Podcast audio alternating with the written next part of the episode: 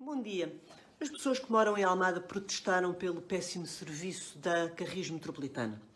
Dizem que há menos carreiras, menos autocarros a circular, que entre outras retiraram a ligação entre Almada e o Arieiro, que, era uma, que é uma interface importante por causa da estação dos comboios, do metro, de muitas carreiras de autocarros e o próprio acesso ao aeroporto.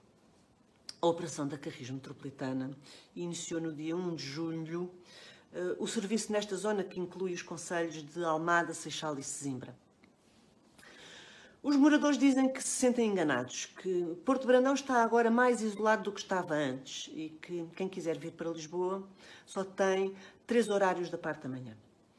Dizem que só quem não conhece a população é que podia ter feito um percurso e um horário assim e que o modelo não é compatível com as suas necessidades o presidente da Transportes Metropolitanos de Lisboa, que é a empresa intermunicipal responsável por gerir a, a Carris Metropolitana, chama-se Faustino Gomes, eh, respondeu que há questões estruturantes que não podem ser resolvidas de um dia para o outro. Portanto, de um dia para o outro é aquilo que ele chama uh, três anos, que é a idade do projeto. E diz ainda que uh, tem falta de motoristas para uma, alteração, para uma alteração total da rede. Portanto, eh, só reparou agora. Eh, em três anos não teve tempo nem de perceber isto, nem de os contratar. E com isto também já tiraram com, a, com o arranque da operação lá para princípios de 2023. A Transportes Metropolitanos de Lisboa aponta o dedo aos, aos, operadores privados, diz que a responsabilidade é dos, é dos prestadores de serviços e os operadores privados explicam-se com a escassez de matéria-prima e de componentes no mercado internacional eh, decorrentes da epidemia de, de Covid-19 e agora mais recentemente por causa da guerra na Ucrânia. Já no princípio de junho, portanto há cerca de um mês, eh, se ouviram queixas iguaizinhas eh, sobre a balbúrdia que se passava nos, nos conselhos de Alcochete, Moita, Montijo, Palmela e Setúbal quando a, a Carris Metropolitana começou a operar ali. E ainda foi pior, porque cerca de 90% das, das carreiras urbanas e interurbanas não se realizaram, por isso simplesmente porque os, os motoristas não conheciam os percursos nem as, as paragens definidas pelo novo operador e, portanto, iam por caminhos errados e tinham de voltar para trás. E fizeram uma paragem espontânea, uh, diz o, uh, o, sindicalista da FECTRANS, que é a associação de, de, de sindicatos que inclui estes transportes e, portanto, quer isto dizer que os sindicatos já tomaram conta disto. Toda esta ideia nasceu entre hum, fins de 2018, princípios de 2019, já estava aprovada no início de 2019.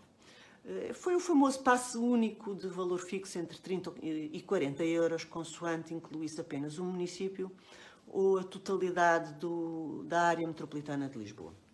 E foi uma ideia cozinhada entre Fernando Medina, que na altura era presidente da Câmara de Lisboa, e presidente também da área metropolitana de Lisboa, eh, por inerência, eh, que lá está que assim que assim que Carlos Moedas ganhou a Câmara de Lisboa, acabaram logo com essa, inerência. Mas, enfim, nessa altura, Fernando Medina era presidente da Câmara Municipal de Lisboa e eh, cozinhou esta ideia com António Costa, com, com o primeiro-ministro António Costa.